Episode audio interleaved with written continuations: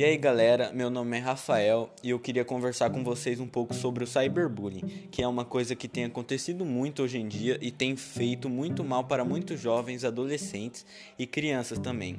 Entre nós os adolescentes, o cyberbullying é bastante praticado, já que nós passamos boa parte do nosso tempo na internet, nas redes sociais, conversando com os amigos e tal.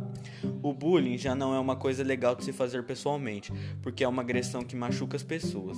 Mas o cyberbullying é pior ainda, porque as pessoas que a sofrem não podem nem fugir, nem se defender, porque muitas vezes a pessoa que está fazendo bullying usa perfil fake.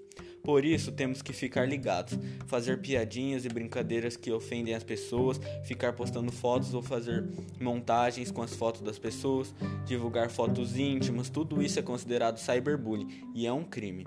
Quem pratica o cyberbullying pode ser condenado a pagar indenização para a vítima ou podem até ficar presos.